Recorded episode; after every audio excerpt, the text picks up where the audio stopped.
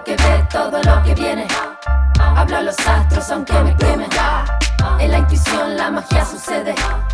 Son los planetas los que nos mueven. Hechizando el aire, prendiendo los altares.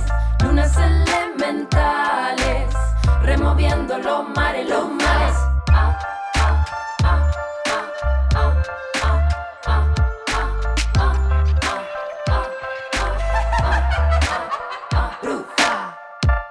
Bienvenidos al podcast de Bruja Moderna, un manual de magia en tus oídos para que puedas poner manos a la obra. Soy Dalia Walker, autora del libro Bruja Moderna y creadora de Tienda Fe. Este es un episodio muy especial porque es sobre el capítulo bonus del libro. Al momento de cerrar la edición hubo varios temas que tenía ganas de que estén en el libro, pero no encontraba cómo agruparlos para que formen parte de un capítulo porque tenían temáticas que eran muy diferentes. Así fue como surgió esta especie de, epílogo del libro donde se mezclan temas que son tan interesantes como variados.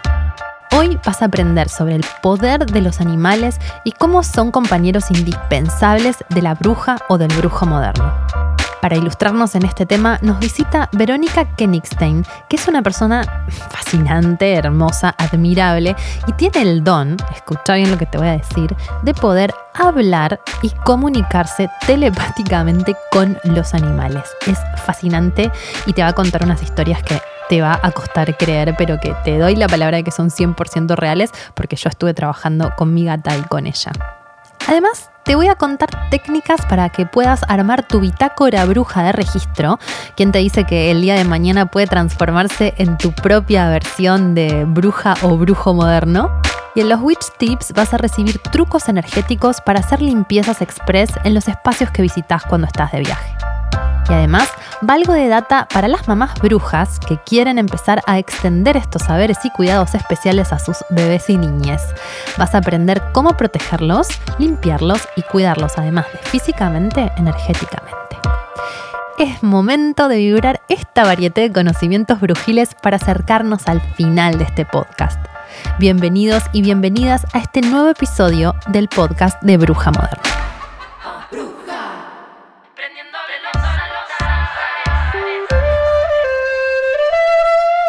Entrevista. Estamos con Verónica Kenigstein, que es terapeuta vincular entre animales y humanos y también es comunicadora interespecies. Y además es este, sexóloga, me acabo de enterar, espectacular. Así que bienvenida. Gracias, Da, muchas gracias. Es un placer inmenso estar acá compartiendo. No, para mí más porque yo te readmiro, admiro tu don, tu trabajo, que es una cosa rarísima y que como que casi nadie lo hace, esto de comunicarse con los animales. En realidad hay, hay una, toda una tradición de comunicadores con animales que viene de Europa y del más, más bien del norte. Ajá. Pero el trabajo que hacen, las, las, en general son mujeres, las comunicadoras con animales de países del norte. Ante todo que no es adiestradoras. No, Es no, no, no. otra es otra. cosa. Digo, se puede también haber sido adiestrador o ser adiestrador, pero es el- un- una tarea de comunicación. En general, eh, por eso te decía, las personas que vienen del que, está- que están en el norte, en España, en Estados Unidos, en México, son personas que hacen comunicación con el animal, casi exclusivamente. Es decir, le preguntan al animal qué le pasa y el animal cuenta su propia experiencia. El Yo sé que vos lo estás diciendo como bueno, normal, pero ¿cómo habla? O sea, ¿qué- qué- ¿a qué nivel es la comunicación con el animal? ¿Es telepática, es empática, es este, energética? Todas esas cosas. Todas, Es juntas. telepática, es empática, es energética, es sutil, es áurica, es crística, es física también. Ajá. Porque la realidad es que los animales todo el tiempo se están comunicando. O sea, la realidad, yo soy de base comunicadora social, licenciada en comunicación social. Pero Verónica, viviste 10.000 vidas. con más o menos, sí. Estoy estudiando hace más o menos 40 años. sin parar. Sin parar. Eh, entonces, el- la comunicación, hay un axioma de la comunicación que dice, es imposible no comunicar. No se Es puede, verdad. no se puede Todo el no tiempo comunicar. Estás comunicando algo. Algo. Diciendo, no diciendo, con lo que te pones, con lo que haces, con lo que decís, Tal con lo cual, que no decís. con las actitudes, con las imágenes, con, la, con los gestos, con la manera, el tono de la voz. Bueno, los animales tienen todo eso de una manera muy desarrollada, el lenguaje corporal, las actitudes, los gestos, la energía. Lo único que no tienen es el lenguaje verbal. Que los deja inhabilitados de que los podamos comprender No, instantáneamente. No, no, inhabilitados estamos nosotros. a ellos Me no. encanta, ella está siempre a favor del animal, ¿viste? No, no, Uno ojo. proyecta y dice, el perro no me responde, en realidad sos vos que estás haciendo algo. O el gato está estresado, no, sos vos la que tiene el problema. Sí, o el gato me está haciendo pi fuera de la caja. Ah, bueno, a ver, vamos a ver qué está pasando. Hay algo que Sí. está sucediendo. Siguiendo la idea que te decía, las comunicadoras que trabajan en general en el norte hacen una comunicación casi exclusiva con el animal. Es decir, leen lo que el animal quiere transmitir. Hermoso. Lo que yo agregué a esto, yo le agregué dos instancias, porque es lo que veo. Uno, por eso vos me decías, defendés al animal. Sí, obviamente defiendo al animal, pero también defiendo al humano. Es decir, Ajá. hago empatía con el humano porque lo que yo estoy leyendo es un vínculo. Ajá, Y en un vínculo hay que leer a todos los integrantes del vínculo. claro. Decir, yo cuando trabajo con parejas o trabajo con familias Ajá. y tengo que escuchar a todos. En este sentido, porque el animal de alguna forma depende del humano, ¿se trata el vínculo o por qué exactamente el vínculo? Y el vínculo se trata porque estamos en un vínculo, estamos conviviendo. o sea, el gato no está viviendo en la calle. Claro. está viviendo en una casa, en una familia, con otros, con otros seres humanos, con otros gatos, con un perro, con una tortuga, con quien sea. Entonces, entre lo que pasa entre dos seres es, la, es más que la suma de cada uno de esos seres. Amo, te amo. ya estaba bajando data, puedo sentir cómo su campo energético se abre y ahí arrancó a full. Eh, es verdad. Bueno, ese es el trabajo que, que hacemos. Es un trabajo energético, es un trabajo que con la presencia y con algunas palabras o toques claves en lugares particulares, algo se abre en la conciencia del consultante. Y lo interesante, El consultante humano. Ah, humano, humano. sí. Pero cuando se abre algo en el- en la conciencia del consultante humano, como los animales tienen una sensibilidad increíble, es decir, nosotras, por ejemplo, que somos brujas, trabajamos con, trabajamos con cartas, trabajamos con velas, trabajamos con astrología o lo que fuere, Ajá. estamos leyendo energía. Bien, tenemos desarrollada esa capacidad. Los Sí. animales lo tienen de manera natural. Los animales son telepáticos naturalmente, algunos más que otros. Mira, ¿cuál es más? No, depende del de- de individuo. Ah, Por ejemplo, no de la especie. No de la especie. O sea, Amo yo, esta información tan valiosa. yo tenía, yo tenía, por ejemplo, bueno, se me fue, me fui de viaje y mi gatita princesa se fue de casa porque quedó una persona a cargo de la casa, se ve que a ella no le gustó, se fue, o sea, salió y no volvió. Mira, Princesa es una gata extremadamente telepática. O sea, yo estaba en la cama, pensaba, Princi vení, y Princi a los tres minutos y medio estaba sobre mi cama. En cambio, tengo otra, otra ahora mi perra, que es súper conectada y, re- y responsiva, digamos, sabe responder, pero yo la tengo que llamar con audio, o sea, con la voz. con voz, no la solo tengo que con llamar. la intención. Exacto. Mira que. ¿Y los gatos son más telepáticos que los perros o no particularmente? No, no particular- Ah, a ver, Mira, no. a mí me da la sensación de que son más útiles, pero por ahí estoy Sí, no, son más sutiles. Ajá. Te voy a decir una diferencia de lo por que eso yo... I'm, a, I'm a cat person. No, no, no, no es que no me gustan los perros, pero me identifico mucho con los gatos, pero no tanto con los perros. Y porque además los gatos tienen una... Los gatos son, están directamente conectados con el astral. Claro. Están conectados con una energía mucho más sutil. Por eso las brujas siempre tienen un gato. Claro, sí, porque nos conecta directamente con una dimensión Ajá. que es invisible, los perros también, pero los perros van al mundo físico. Los perros son los guardianes del mundo físico. Tienen Mm. Ah, una cuestión no solamente de territorio, sino de cuerpo. Ajá. El gato percibe una información del campo astral y trabaja para transmutarla. Total. O sea, eh, como que pues, estás poniendo palabras a algo que uno ve todos los días. Exacto. Y que en realidad es como que está, pero no lo puedes eh, concretizar en un concepto. Es muy copado lo que estás diciendo. Por eso también el perro es como que hay que acariciarlo, sacarlo a pasear, Sí, bañarlo, tocarlo. Y el gato es como, hace la suya. Sí.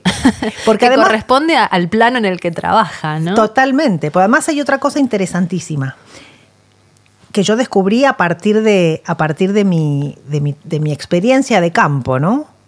Más allá de las investigaciones Sí. este, académicas.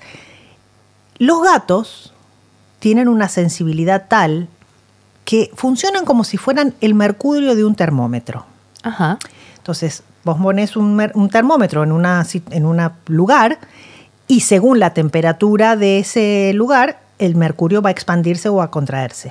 Sí. Bueno, el gato hace eso con la energía y las emociones. Ay, ¿cómo? Please, contame todo. Es percibe esa información que está en el campo, que es energética y que es emocional, y de alguna manera su acción responde a eso. Entonces, Mm, Es medio una válvula. es como una válvula. Todos los animales que viven con nosotros son como una válvula. Ay, por favor, pobrecita. No, es que igual que los bebés. Ajá. También, o sea, los bebés como vienen muy puros, Claro. en general, si un... Se agarran todo.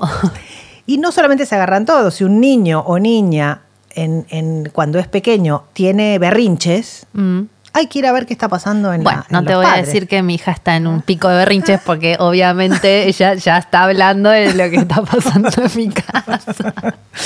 Bueno, digamos, vamos a seguir con los animales. No, seguimos por arriba, pero te lo digo porque obviamente, ¿no? Como ella no dice un ejemplo así al azar. No, te digo el ejemplo que estoy recibiendo en el campo energético. Yo sé. Lo cuento para los otros que no son nosotras dos. Bueno, entonces, eh, el gato recibe esa información y su tarea es transformar una energía que tiene una polaridad negativa en una polaridad positiva. Mira, Entonces, cuando hay una... Transmutador Son total. transmutadores, son transmutadores. Por eso duermen muchas horas, por eso circulan en la casa y van por muchos lugares y se acuestan en muchos lugares. se porque acuestan en lugares. En muchos lugares. En esos lugares están haciendo una limpieza. Mira.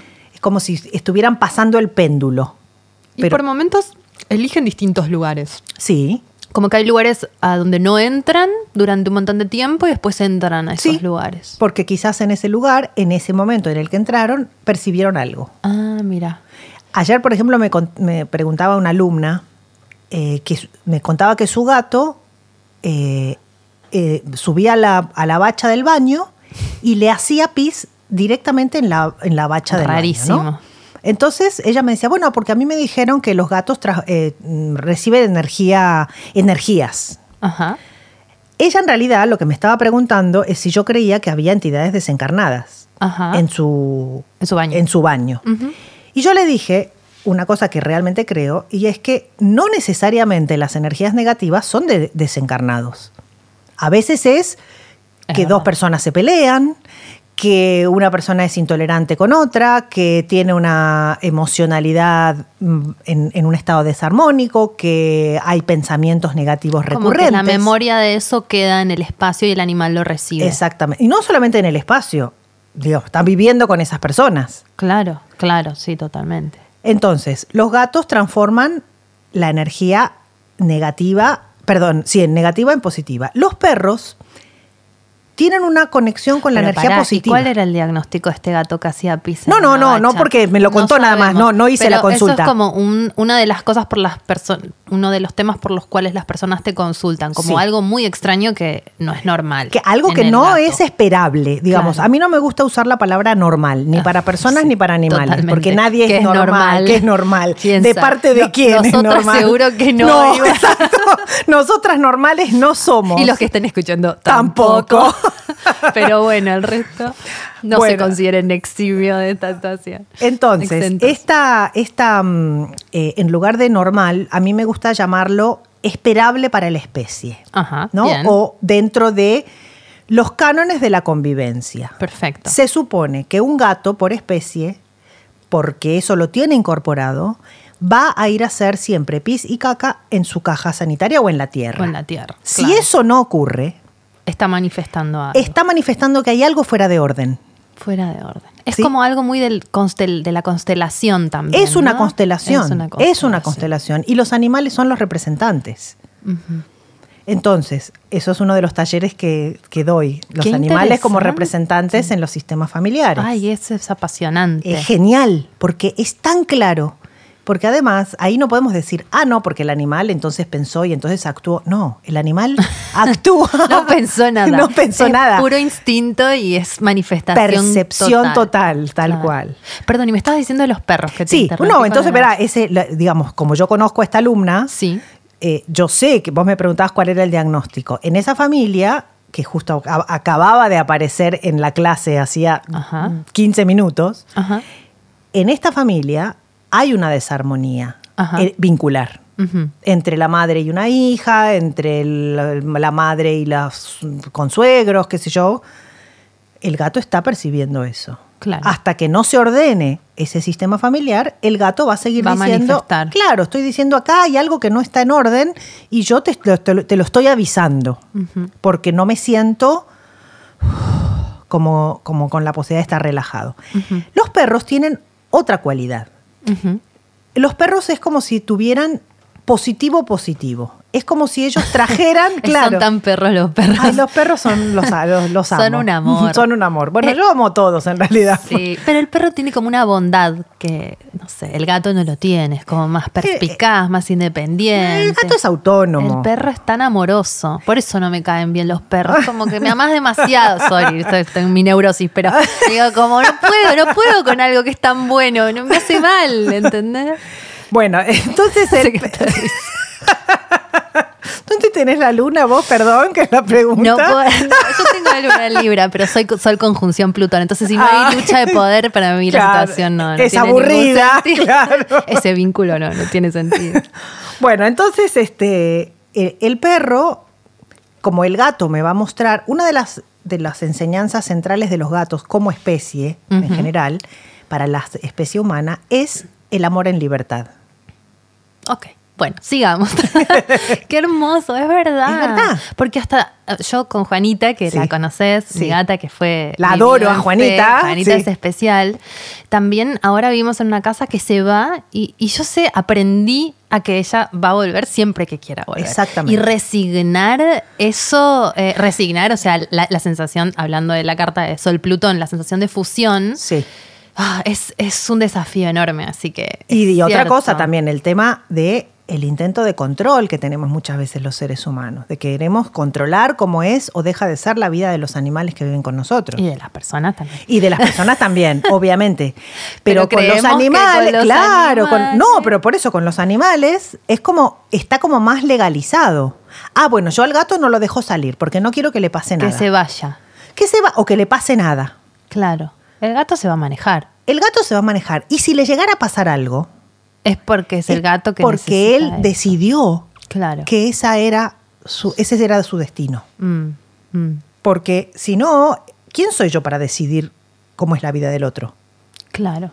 Y atrayendo esto a colación, que mm, es algo muy interesante que cuando yo te conocí hace varios años, hablamos como, yo te decía, bueno, yo soy la dueña de Juanita. Vos me dijiste, no, la dueña no, la humana de Sí. Juanita. Como esto que uno por lo general dice, y creo igual que está cambiando ahora con, con esta elección del lenguaje más consciente que estamos teniendo en esta nueva fase energética de, De la, la vida, sí. pero que ya no hablamos de dueños de, de animales, ¿no? Sí. De- sino de, bueno, de vínculos o de humanos. ¿Cómo, Claro. ¿Cómo te parece que afecta esta palabra? o Para ¿Cómo mí, lo vivís? para mí la palabra, a mí cada vez que dicen dueño me da como una, me da escalofrío y me, me dan ganas de pegarle a alguien.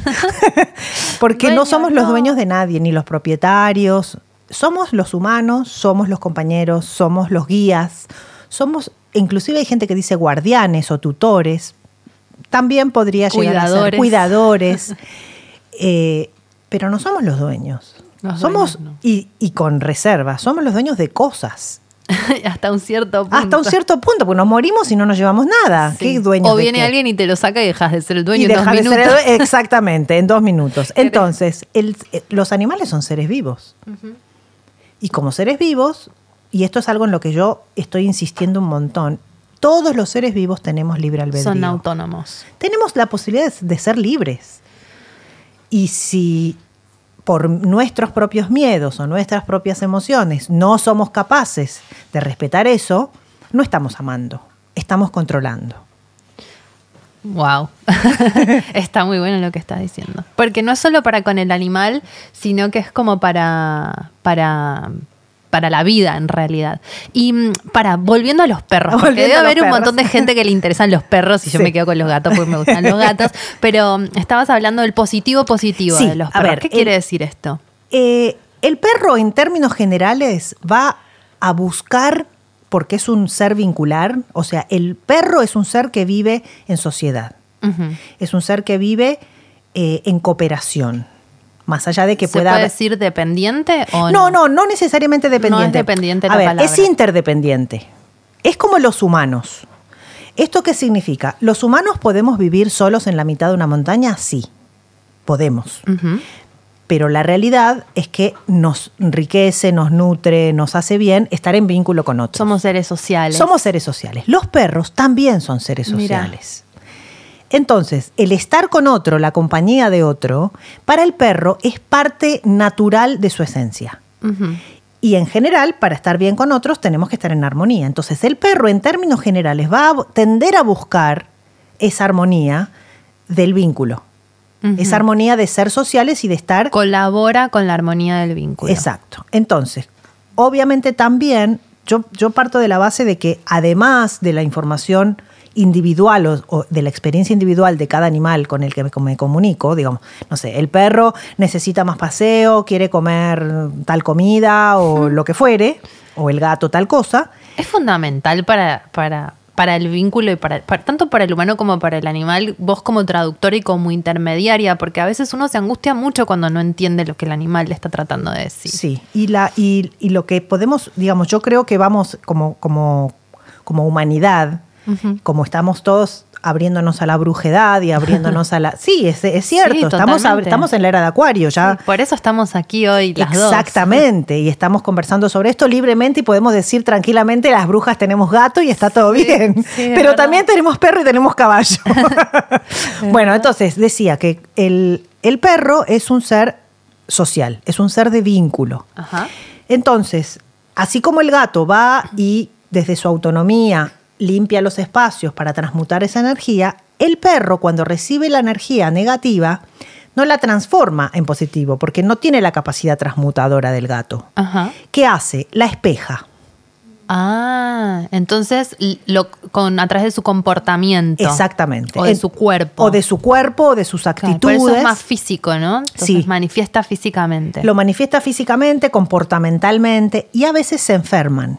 Ah, mira. Bueno, los gatos también. Los gatos también, Sí. ¿no? Cuando ya absorben demasiado. Sí.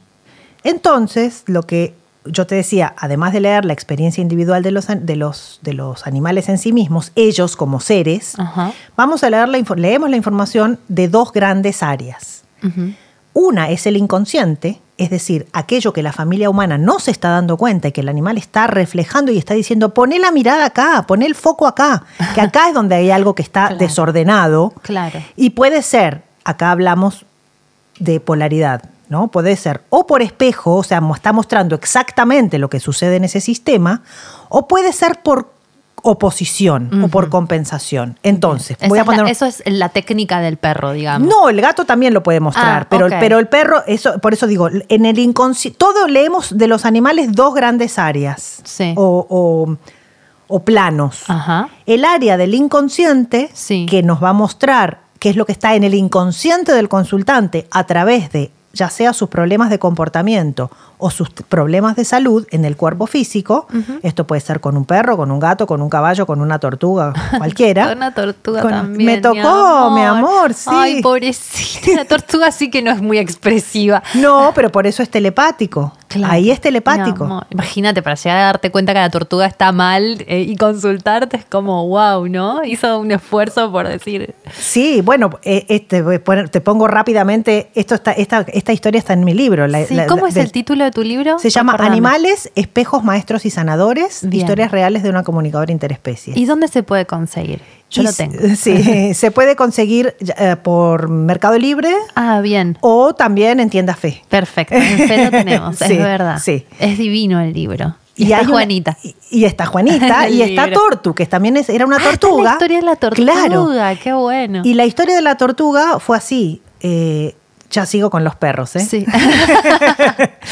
Eh, la tortuga eh, aparentemente tenía que desovar, Ajá. tenía cinco huevos adentro, Ajá. le habían hecho una radiografía, no sé bien, le habían llevado al veterinario, bueno, le habían hecho una radiografía y la tortuga no desobaba.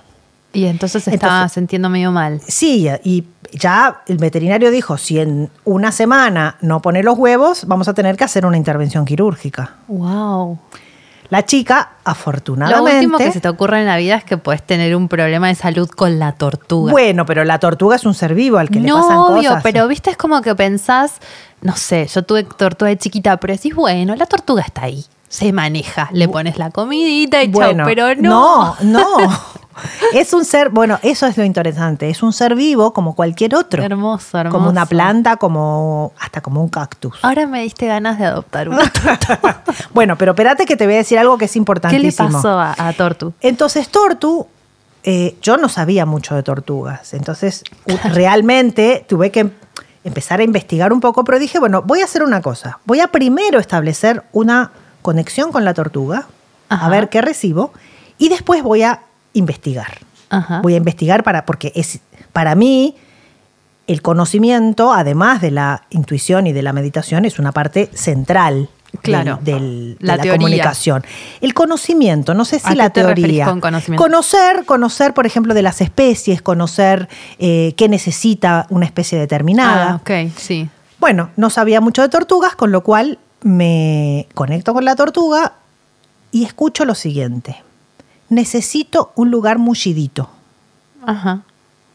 Bueno, empiezo a investigar y resulta que la tortuga estaba pidiendo, porque ella por especie necesita arena para desovar. Ay, mi amor. Y vivía en una casa que tenía... Un departamento. En un, sí, tenía al- baldosas. Claro. Entonces le doy la información a la humana y, ah, y pidió, esto fue genial, y pidió por favor que el macho la dejara tranquila, que la volvía loca y no podía parir en paz.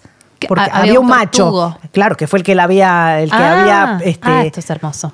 entonces, Claro. bueno, Sola no. Lleva, claro, sola no. El Espíritu podía- Santo no. No, todavía el Espíritu Santo de las tortugas no No, bajó. no bajó. No bajó. No bajó es la palabra. Quizás en la era de Acuario. La era de Acuario, quién sabe. Bueno, total que eh, la llevan a, a, un- al- al- a una casa de una amiga que tenía jardín, separada del tortugo. Bien. A los dos días de eso. Ay, mi amor, la reayudaste. Y le evité una operación, por el amor de Dios. Claro, ella necesitaba un espacio que, que tenga que ver con, su, con sus necesidades. Con su especie, con, su, especie. esencia. Mira, claro. Es que también en los humanos intervenimos en, en la vida animal y nos creemos que, bueno, normal, adaptate perro en departamento y bueno, no, o sea. El perro puede vivir en departamentos, justamente Sí, pero porque es un también ser puede social. no querer vivir en el departamento. Exacto. Y los gatos también. Claro. Por ejemplo, Claro. ah, yo me entero de muchos casos que llevan a un gato a un departamento y el gato está desesperado por salir. Claro. ¿Por qué ponen eh, eh, protecciones en los balcones? Porque el gato está desesperado por irse. Claro, claro. Entonces, ese gato está diciendo, no quiero vivir encerrado, no me gusta. Mm. Entonces, el perro puede ser un perro al que no le preocupe porque es un ser social, con sí, lo cual... como las personas, hay personas que no pueden vivir en departamento y prefieren casas o espacios abiertos. Hay Abierto. otros que felices viven en el microcentro en un departamento. Igual, los animales son exactamente iguales. Es según el tipo de, de personalidad o de necesidad. Sí, y yo inventé, como para las personas usamos personalidad, inventé la palabra perronalidad y gatonalidad. Animalidad. Animal, claro.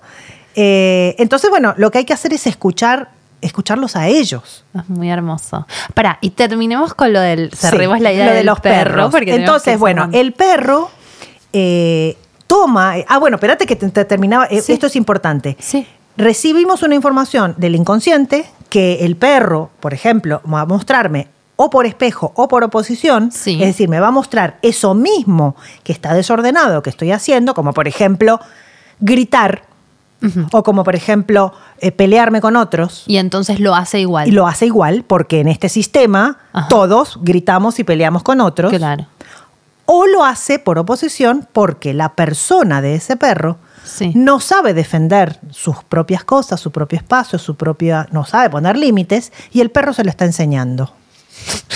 Yo me río porque está contando todos los problemas y no voy a dar nombre de quiénes están en esta habitación, pero bueno, está bien, claro. ¿Sí? ¡Y ahí ladra un perro! y ahí ladra un perro para No lo decirnos puedo sí. Gracias, Verónica, por canalizar información de mi especie, dice el perro del Claro, vecino. claro, gracias. Te escuchó y te aplaudió en, en idioma perro. Eh, dice, sí, estoy acá, gracias por escucharnos. dice. bueno, entonces, tenemos... O sea, está traduciendo el ladrido del perro, es hermoso. Bien. Entonces tenemos la información del inconsciente, que es algo que el humano en general no ve y que, te digo una cosa, suele ser el tema de terapia. Claro, totalmente. Es el tema importante de la persona. Claro, y el el animal lo temón muestra. de la persona. El temón, el gran tema. Bueno, y por otro lado, Qué recibimos amor el servicio que hacen, ¿no? A full, a full. Hacen porque un son- servicio tan amoroso. Bueno, como es la naturaleza, la naturaleza Sí. en realidad es amor, amorosa. solo, solo amor. Es solo amor. Incondicionalidad. Y- exacto. Y por otro lado, termino esta idea, Sí. y que si con esto cierro de lo de los perros, hay información que proviene del supraconsciente. Ajá. La información del supraconsciente ¿Dónde está el supraconsciente? Porque está encima del consciente. Ah, ok. Quiere decir, es Pero entre el consciente y el inconsciente, no, no, más arriba. más que el inconsciente. Sí, el inconsciente yo diría que está como por abajo. Entonces tenemos el inconsciente Consciente, abajo, el, consciente y el ah, supraconsciente. arriba, el supraconsciente lo que hace es traer información directa de la dimensión espiritual.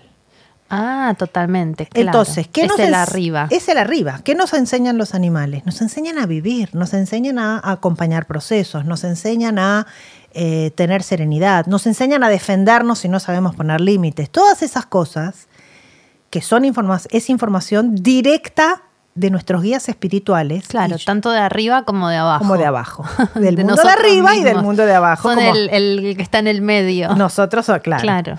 Bueno, entonces, los perros, como tienen una conexión directa con su cuerpo y con, la, con, con el mundo físico, Ajá. mucho más que los gatos, Sí. lo que hacen es mostrar o por espejo o por oposición y nos piden todo, y aparte porque son seres sociales para los cuales el vínculo es central. Ajá. Vos podés- un gato puede vivir solo.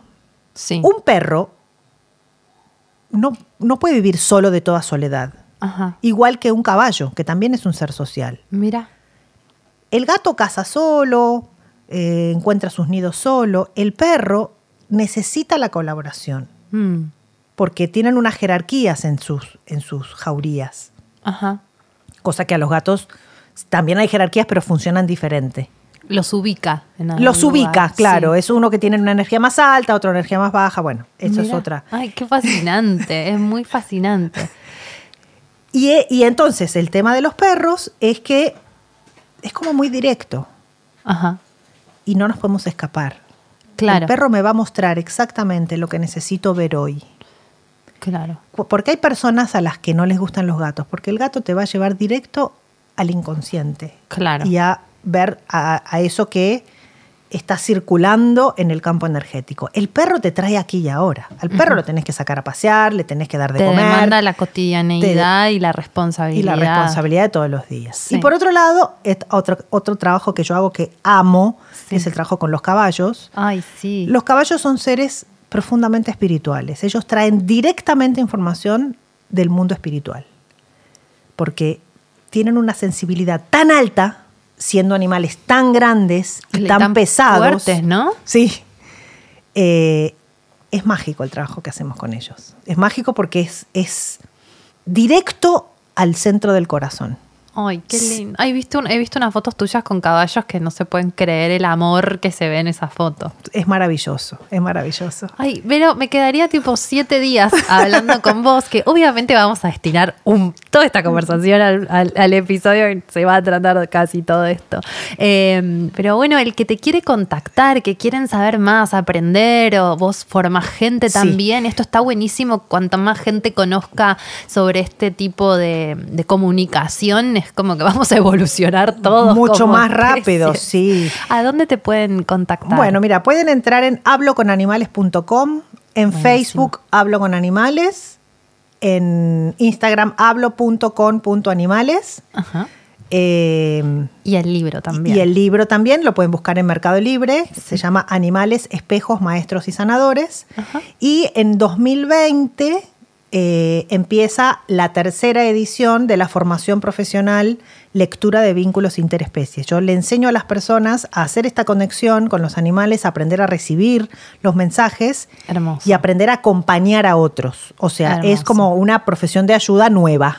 Claro, sí, totalmente. Un, un terapeuta. Es un terapeuta de vínculos. Animal. Animal humano, exactamente. Me parece muy hermoso. Pero me encanta conocerte. No sé, ¿de dónde saliste vos en mi vida? ¿Cómo? ¿Alguien te recomendó? No sé, vos me llamaste para Juanita cuando se había ido, ¿te acordás? Yo creo que publiqué en internet que había perdido mi gata y, y- Y y alguien, me pasó tu teléfono, pero yo todo el tiempo que alguien me dice algo de... Me mandás, de- sí, de- ella, es ella, es ella, es ella, porque realmente es...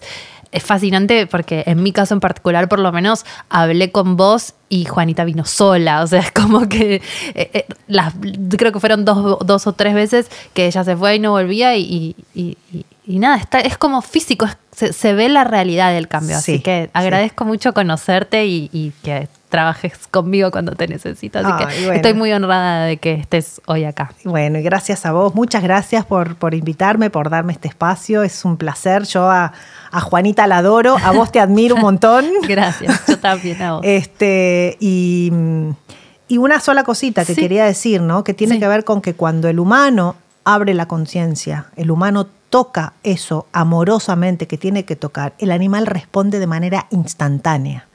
Por eso se ven los cambios, porque trabajamos a nivel cuántico. Claro. Es un cambio en un lugar intangible y ya se pero cambia muy la poderoso, realidad. se Muy cambia la realidad, porque estamos trabajando en, el, en la dimensión causal. Claro, en Y- lo que hay adentro de la materia, en realidad. Exactamente, en lo que trasciende la materia. Claro, entonces es hasta más rápido. Mucho más rápido. O sea, no hacen falta 25 años de terapia. Claro. Ahora con dos o tres sesiones a partir de la comunicación con el animal, Ay, qué hermoso. se, se hacen unos cambios increíbles. Qué hermoso. Bueno, me encanta, Vero. Muchas gracias por haber venido. Gracias a vos, muchas gracias.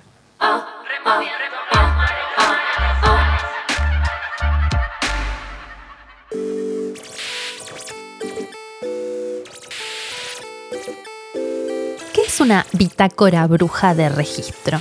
Esto es un nombre que me inventé yo para hablar sobre tu cuaderno, tu agenda, tu blog de notas o tu mezcla de papeles en donde anotas todas esas cosas que sentís, que te pasan, que necesitas poner en papel, sacar de tu cabeza y bajarlas a un lugar físico. Sobre todo todo lo que tiene que ver con el mundo de la magia, de los rituales, de los sueños.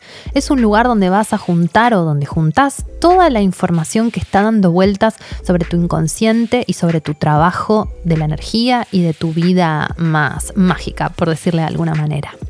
¿Por qué es importante escribir todo esto? ¿Por qué es importante tener un lugar de registro, una bajada, un lugar al cual acudir a chequear lo que vos estabas pensando o sintiendo en un momento?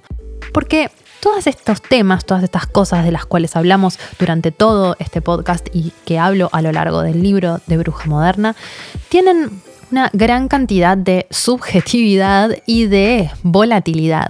Pero si vos esto lo escribís, lo anotás, le pones una fecha, lo medís, qué rituales hiciste, en qué época, en qué fase de la luna, a qué hora, si vos toda esa información la tenés bajada en un papel, vas a poder volver a eso para reconfirmar que eso que estabas sintiendo en ese momento es real y no es producto de tu imaginación.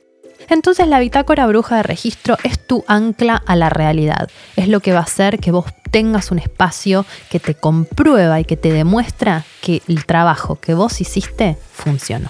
Entonces, la práctica para la bitácora de bruja es la siguiente. Te voy a dar algunos consejos, algunos tips para que comiences, si no, si no existe ya esta, esta bitácora, para que empieces a armarla. Y si ya tenés una, quizás algo de lo que te voy a decir te sirva o te acompañe para poder complementarlo al trabajo que vos ya estás haciendo.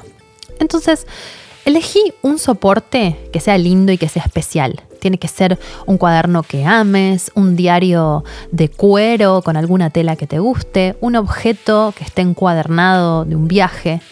Es muy importante que te vincules emocionalmente con el soporte en el que vas a escribir, porque te va a acompañar en este camino maravilloso y las ganas de abrirlo y las ganas de ir hacia eso, a escribir a mano, tienen que ser irresistibles. Pensá que ahora mm, todo lo que es papel y, lápiz compite contra la pantalla de la computadora, del celular, de la televisión.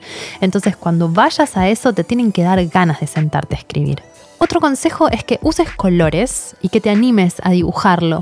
Pensá que no lo va a ver nadie más que vos, así que lo que pasa ahí adentro va a quedar entre tu yo interno y la realidad. No te juzgues, no pienses que no dibujas bien, que debería ser de otra manera. Simplemente soltate y dale rienda suelta a tu autoexpresión.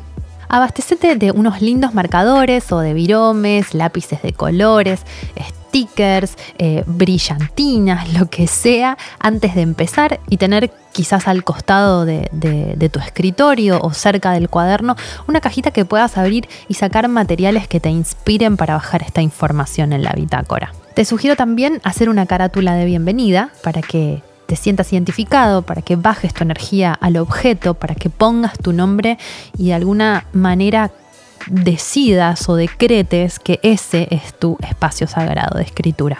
Te recomiendo además que siempre que escribas pongas una fecha a la entrada del diario para que después, cuando vos necesites confirmar esa información o verificar en qué momento te pasó eso, tengas la fecha exacta, porque te doy mi palabra que es información muy valiosa y que te vas a sorprender, porque sí o sí, todo trabajo energético bien hecho se manifiesta en la realidad. Podés usar esta tu bitácora de bruja para dejar asentados pedidos de rituales, situaciones, sensaciones, sueños, experiencias y para todo lo que se te ocurra que se te pase por la cabeza. Escribí cada vez que pruebes algo nuevo, como por ejemplo un alquímico, una vela, un ritual. De esta forma vos vas a poder saber qué sensación te produjo esta experiencia. Hace poco encontré una narración, una cosa que había escrito sobre mi primer encuentro con el tarot. ¿Qué me pasó después de que me fui a leer el tarot por primera vez? Y fue increíble saber qué pensaba esa Dalia de 18 años, ahora tengo 35, que se había leído el tarot por primera vez el recuerdo que yo tenía no, no, tenía comparación con tener algo escrito al respecto de cómo yo me sentía en ese momento. Entonces, todo lo que escribís tiene un valor de anclaje a la realidad hermoso, fascinante y de testimonio que es irreproducible. Así que te sugiero que trabajes profundamente en esto porque lo vas a valorar mucho de acá en adelante. Es muy interesante dejar asentadas las progresiones de las cosas que vayas haciendo. Por ejemplo, si encendés un velón alquímico para trabajar una temática particular y empezás a notar cambios antes de que el velón se consuma del todo, anótalo. Al terminar un proceso de trabajo con el velón, volvé a leer lo que escribiste y anota tus conclusiones. Así vas a poder empezar a observar cómo los trabajos que vos estás haciendo transforman la realidad. Te recomiendo dividir tu bitácora de bruja en secciones. Puedes poner por un lado rituales, por otro lado objetivos, por otro lado sueños, por otro lado experiencias. También sé disciplinado o disciplinada. Después de escribir Bruja Moderna, confirmé totalmente una teoría que hay alrededor de la escritura. Si esperas a estar inspirado para sentarte a escribir, nunca lo vas a hacer. ¿Escuchaste alguna vez esa frase que dice la inspiración me encontró trabajando? Es totalmente cierto. La escritura es una disciplina. Es una tarea que fluye si la haces a diario. Es como salir a correr o como ir al gimnasio. No te lo tenés que cuestionar, tenés que armar un espacio en tu rutina y simplemente hacelo. Deja fluir lo que recibís sin expectativa. No hace falta hacerlo todos los días, pero puedes ponerte como objetivo, por ejemplo, escribir algo todos los domingos a la noche y hazlo en un momento en el que estés tranquilo, en el que puedas hacerte una taza de té, en el que puedas concentrarte y abstraerte del, mundo para volcarte en esta bitácora que va a ser un reflejo de tu mundo inconsciente y de tu intimidad. Tu bitácora es el altar de tus intenciones. Es un espacio donde bajas al plano material todo eso que anda dando vueltas en tu cabeza.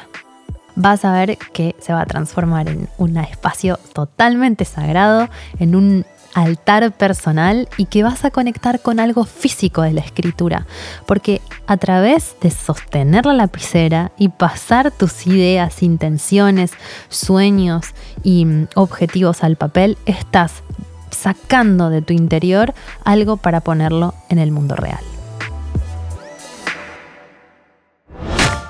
Ojo que ve todo lo que viene.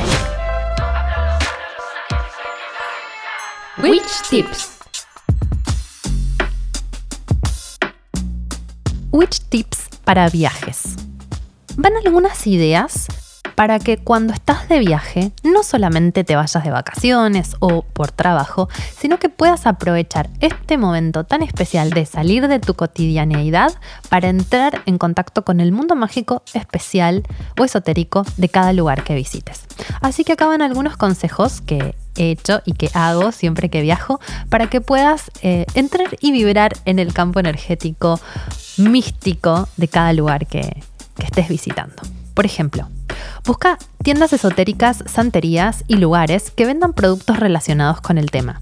Ellos siempre tienen algo interesante para contar, mostrar o recomendar. Y son cosas muy particulares y autóctonas y son todas diferentes en cada lugar que visites. Toma una sesión.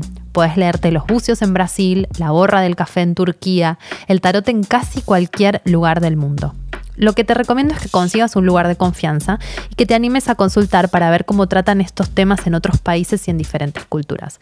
Es fascinante conocer brujas de otros países porque usan distintas energías, distintos elementos, distintas formas, así que es fascinante la experiencia de recibir una lectura del lugar que estás visitando. Investiga sobre talleres, seminarios o actividades que sucedan durante los días que estás de viaje en ese lugar. Te recomiendo que lo hagas antes de ir, que lo preproduzcas para poder organizarte, para encontrar cosas que estén buenas, con tiempo y que puedas eh, ordenar tu viaje de manera tal que puedas asistir, porque es fascinante poder aprender algo nuevo en otro lugar. En mi último viaje no solamente me traje souvenirs, sino que también, por ejemplo, aprendí a leer las velas.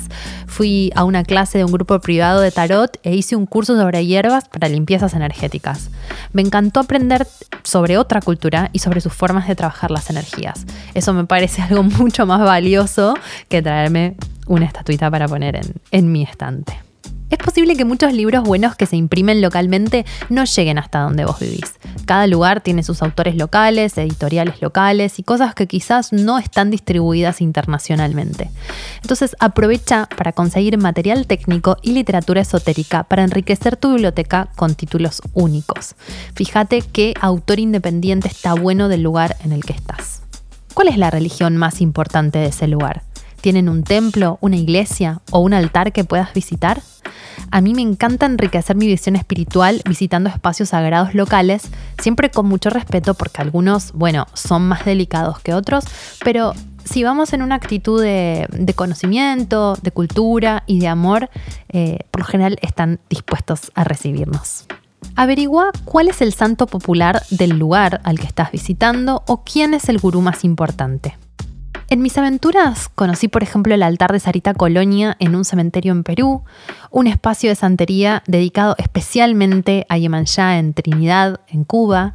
Conocí el ashram de Ama, mi guru, en India, que se transformó justamente en mi guru porque quedé impactada con su altísima vibración.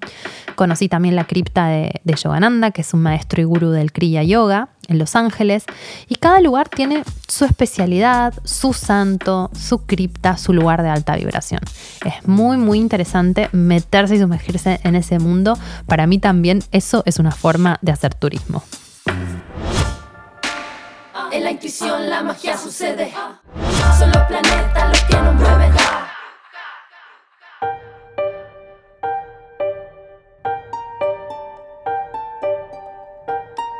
Te voy a compartir recomendaciones energéticas para viajeros. Van algunos tips para que puedas cuidar de tu energía mientras estás en movimiento. Hace una limpieza energética de las habitaciones y de las casas que visitas y las que dejas. Es importante en los lugares de tránsito donde circula mucha gente que prepares el espacio antes de anidar y también cuando te vas para que no queden restos energéticos tuyos ahí. Puedes hacerte una limpieza energética en movimiento con agua de Florida, con algún alquímico, con agua intencionada o con agua bendita. Está bueno que te armes un kit portátil de, de viaje de acondicionamiento energético para que lo puedas sacar en cualquier momento. Cuando estás viajando estás en contacto con mucha gente, con lugares nuevos, con energías diferentes y está bueno que tengas algo que te rescate y que te vuelva a conectar con vos mismo en caso de que sea necesario. Para estar protegido, lo ideal es viajar con amuletos y cristales. Puedes ponerte colgando algún símbolo que sientas que te protege, algún japamala que sea de tu, de tu elección o de tu, corazón si es el que usas para meditar. Puedes llevar también cristales como amatista, que es un cristal transmutador, o como turmalina negra en el bolsillo que absorbe la energía negativa. Si vos estás viajando con amuletos y cristales, va a ser mucho más fácil protegerte y dejar las energías que no tienen que ver con vos fuera de tu campo. Otro pequeño aliado para los viajes es el Rescue Remedy. Yo lo amo, lo adoro. Es un preparado floral de Bach para situaciones de emergencia. Hemos hablado de él en el capítulo de las aguas. Eh, las flores son son maravillosos y son muy potentes. El Rescue te sirve para cuando te sentís ansioso, por ejemplo, en el avión, si tenés náuseas, si tenés mareos, si tenés un ataque de pánico, si te pasa algo que te choquea, si tenés alguna experiencia mística o alguna epifanía. El Rescue lo que hace es traerte de vuelta a la realidad, es un remedio de rescate y es un muy muy buen aliado en los viajes. Si tenés un bebé o un niño, también es muy importante que los cuides energéticamente mientras están viajando. Ellos tienen algunas particularidades porque no se los puede eh, trabajar con tantas cosas, ni colgar cosas, ni poner cosas. Entonces los niños son muy sensibles y los bebés también porque están expuestos durante los viajes a mucha gente, a la mirada ajena, a conocer lugares nuevos, a ponerse en movimiento. Entonces todo esto los transforma y viste que, o sea, yo soy mamá y cuando viajo con mi hija, parece que mi hija crece, no sé, meses en una semana cuando nos vamos de viaje. Absorben todo eso nuevo, lo integran enseguida a su sistema y pum, se pegan como una dimensión de crecimiento. Entonces, eh, todo, este proceso, el niño extranjero que llama la atención en una nueva tierra, la conexión con nuevas energías, con nuevos lugares, transforma mucho la energía del bebé o del niño. Y lo que vos podés hacer para acompañarlo en este proceso es por ejemplo, hacerle un barrido áurico después de un día de, de mucha... más que nada el barrido áurico es cuando no estás en la naturaleza y estás en la ciudad, que es simplemente pasar con las manos cerca de su campo energético, casi pegado al cuerpo, las manos como si fuera casi tocándolo con la intención de sacarle todo lo que ya no está necesitando. Después sacudís esas manos hacia el piso para vaciar de alguna manera esa energía que arrastraste con tus manos y la soltás. Hacelo varias veces y descarga vas a ver, te doy mi palabra, de que por más que sientas que no está pasando nada o que sientas que te lo estás imaginando, el barrido áurico alivia muchísimo a los chicos, sobre todo para dormir. Cuando no se pueden dormir, el barrido áurico es infalible. Pero te lo recomiendo en realidad que lo hagas antes, que puede ser después del baño. Te va a ayudar muchísimo a ni siquiera tener que entrar en la dimensión de que no se duerme. Entonces, barrido áurico, Witch Mama, probalo porque es espectacular. Otro consejo es usar con el, bebé o el niño aceites y lociones alquímicas. Bueno, yo a mi hija le pongo aceite, pero esto es muy particular de cada uno. Este es mi disclaimer, consulten a su médico, háganlo bajo su propio riesgo. Pero una pequeña gotita de aceite alquímico a mi hija que tiene ahora casi tres años, yo le pongo en el entrecejo, en la tapa de la cabeza, un alquímico de o de limpieza o de protección. También se pueden usar para trabajar con los niños lociones eh, que se pueden rociar sobre el espacio, sobre el espacio donde van a dormir, sobre su cochecito, sobre su ropa, sobre su campo áurico, sin que entren directamente en contacto con la piel. Esto cada madre sabe que puede y que no puede ponerle a sus hijos, ojo con las alergias y todos esos temas, pero la verdad es que eh, ayuda muchísimo al niño a soportar estas transformaciones energéticas tan profundas, el uso de aceites y lociones alquímicas. Otro consejo, que es el amuleto protector de los bebés por excelencia y que está hecho y diseñado específicamente para ellos, son los collares de ámbar o los collares siete chakras o de otros cristales. Vienen con agua marina, vienen con una piedrita de cada color. Son collares que son ajustados, o sea, no ajustados como que los aprietan, sino como que al nivel del cuello para que el niño los pueda romper ni se pueda enganchar con ellos.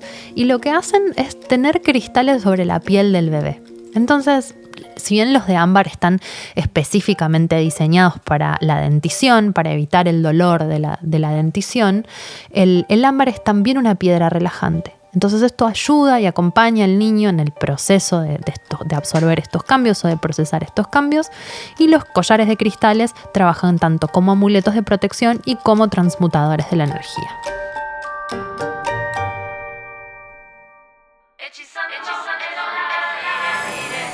Ojo que ve todo lo que viene. Soy Dalia Walker y podés encontrarme en Instagram como arroba ladalia o en mi nueva web ladalia.com.ar. Bruja, el tema musical de la apertura, es una composición exclusiva para este podcast de mis queridas amigas Softot y Wen de de arroba Femina Música. Bruja Moderna es un podcast original de Fe y Monoblog, producido por Jimena Uteiro en colaboración con Posta. Conseguí el libro y todos los productos de la colección Bruja Moderna en nuestros locales y tiendas online en www.monoblog.tv con C y K al final y en tiendafe.com.ar con envíos a todo el mundo. Seguinos en Instagram para más novedades en arroba monoblog y arroba somosfe. Hasta el próximo episodio.